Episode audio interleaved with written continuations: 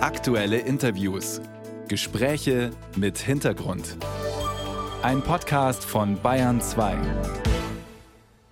Die deutsche Wirtschaft steckt in einer Krise. Die Inflation drückt auf die Kauflaune der Menschen, Unternehmen investieren weniger, stellen weniger Menschen ein oder entlassen sie sogar. Der höhere Leitzins im Kampf gegen die Inflation dämpft die Investitionsstimmung weiter. Das alles belegen auch die Zahlen. Der IFO Geschäftsklimaindex sank im Juli das dritte Mal in Folge und das bringt natürlich auch finanzpolitische Herausforderungen mit sich. Eine Antwort darauf können staatliche Konjunkturprogramme und Investitionsanreise sein. Finanzminister Christian Lindner wollte mit Steuersenkungen im sogenannten Wachstumschancengesetz die Wirtschaft entlassen. Doch das blockiert nun Familienministerin Lisa Paus im Kabinett. Sie hatte zuletzt für die Kindergrundsicherung nur einen Bruchteil der geforderten Milliarden vom Finanzminister zugesagt bekommen. Schweres Gepäck, das Christian Lindner mit nach Aschau im Chiemgau gebracht hat, wo er gestern seine deutschsprachigen Finanzministerkolleginnen und Kollegen aus der Schweiz, Österreich, Liechtenstein und Luxemburg getroffen hat. Wir fragen jetzt nach, ist Deutschland derzeit der kranke Mann Europas? Am Telefon der Bayern 2 Radiowelt begrüße ich Bundesfinanzminister Christian Lindner. Guten Morgen. Guten Morgen, Herr Hacker, ich grüße Sie. Herr Lindner, die Wachstumsdaten in Europa waren schon mal besser. Vor allem Deutschland befindet sich in konjunktureller Schieflage. Wie wurden Sie denn von Ihren Kolleginnen und Kollegen in Aschau gestern empfangen? Sehr freundlich. Wir haben einen äh, sehr guten Austausch und stimmen in den wesentlichen Punkten auch überein. Die größte Herausforderung ist jetzt die Bekämpfung der Inflation. Geldentwertung äh, unterspült das wirtschaftliche Fundament. Die Inflation ist auch asozial, sie macht nämlich äh, Menschen arm ähm, und nimmt ihnen die Kaufkraft. Also die Inflation zu bekämpfen hat die erste Priorität. Und darüber hinaus sorgen wir uns natürlich gemeinsam langfristig ähm, über die äh, Wettbewerbsfähigkeit der europäischen und ich mich besondere natürlich, insbesondere natürlich um die Wettbewerbsfähigkeit der deutschen Wirtschaft. Hier, Herr Hacker, haben wir seit vielen Jahren strukturelle Probleme. Über mehr als ein Jahrzehnt hat die deutsche Politik gedacht, Wohlstand muss nur verteilt werden und die Bedingungen für das Erwirtschaften dieses Wohlstands, die wurden genauso vernachlässigt wie lange Zeit die Bundeswehr. Und das müssen wir verändern, nicht durch mehr Geld vom Staat, sondern durch bessere Investitionsbedingungen für die private Wirtschaft. Jetzt sprechen Sie die Bundeswehr schon an, wo man ja ein Sondervermögen äh, geschaffen hat. Grünen Co-Chefin Ricarda Lang will mehr Investitionen, dafür die Schuldenbremse umgehen, an der Sie festhalten wollen. Mit einer staatlichen Investitionsgesellschaft möchte das Ricarda Lang vom Bund mit Geld ausgestattet. Ist das mit Ihnen zu machen, Herr Lindner?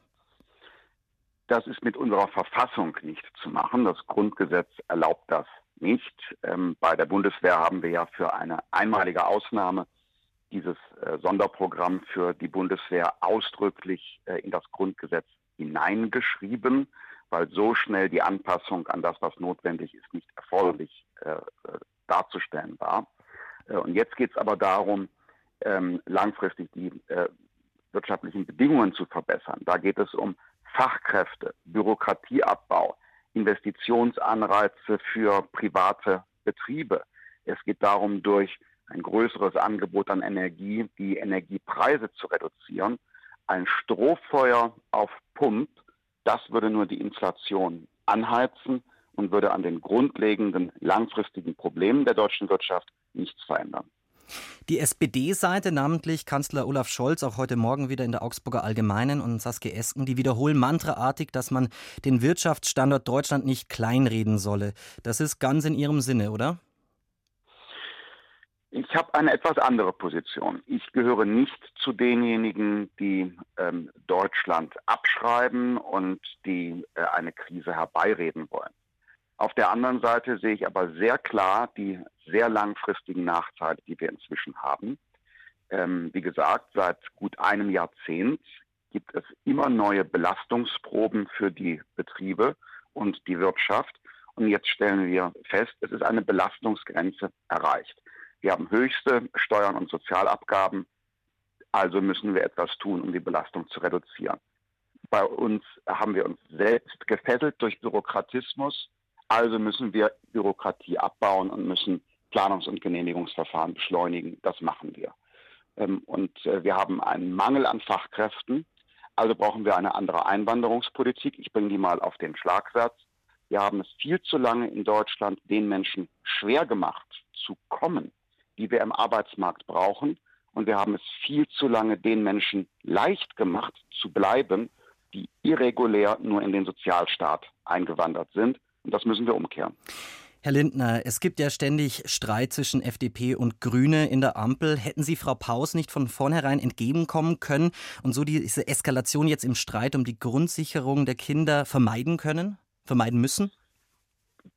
Wir sind in einer Demokratie, da äh, gibt es unterschiedliche politische Auffassungen. Ähm, die Grünen und die FDP sind jeweils von Millionen Menschen gewählt worden, die wollen, dass äh, sie ihre äh, Inhalte äh, umsetzen.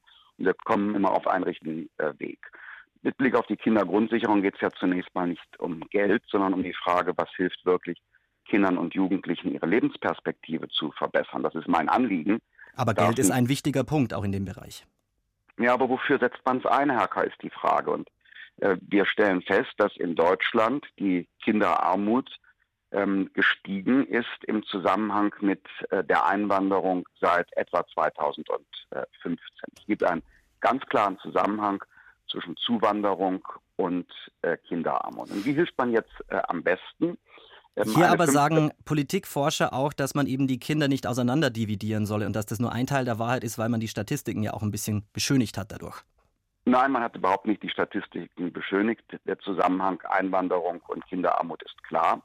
Und ich will auch die Kinder nicht differenzieren, aber ich will einfach ganz nüchtern Fakten beschreiben und dann kann jeder seine Schlussfolgerungen ziehen. Eine fünfköpfige Familie, die nicht arbeitet, die Bürgergeld bezieht, bekommt heute im Jahr 37.000 Euro vom Steuerzahler. Ist es jetzt hilfreich, da weitere 3.000 Euro an die Eltern zu überweisen? Oder äh, brauchen wir das Geld nicht, um Kitas und Schulen zu verbessern und um Sprachförderung in Integration und Beschäftigungsfähigkeit der Eltern zu verbessern? Und diese Debatte muss geführt werden. Äh, jedenfalls bin ich nicht davon überzeugt, dass einfach nur mehr Geld an Eltern zu geben, zwingend die Chancen von Kindern und Jugendlichen verbessert. Möglicherweise brauchen wir einen differenzierteren Ansatz. Aber dass der Streit jetzt wieder öffentlich ausgetragen wird, trägt ja nicht dazu bei, das Vertrauen in die Politik zu stärken und auch das Wachstumschancengesetz, das Sie eben bringen möchten, wird dazu jetzt blockiert. Muss das Ganze einfach nicht weniger öffentlich passieren, dass man streitet in der Ampel? Ich wünsche mir auch ähm, mehr Geräuschlosigkeit äh, und ähm, Wieso gelingt es dann nicht? schnelleres Präsentieren von Lösungen. Aber jetzt kommt mein Aber, Herr Hacker.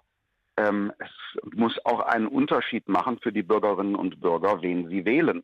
Es kann ja nicht so sein, dass ich äh, ähm, die Partei A wähle und überhaupt gar nichts von dem Profil der Partei und von meinem Auftrag, den ich als Wählerin und Wähler gebe, davon feststelle. Und wenn es politische Unterschiede gibt, ich möchte sie gerne hinter verschlossenen Türen diskutieren und dann eine gute Lösung äh, präsentieren.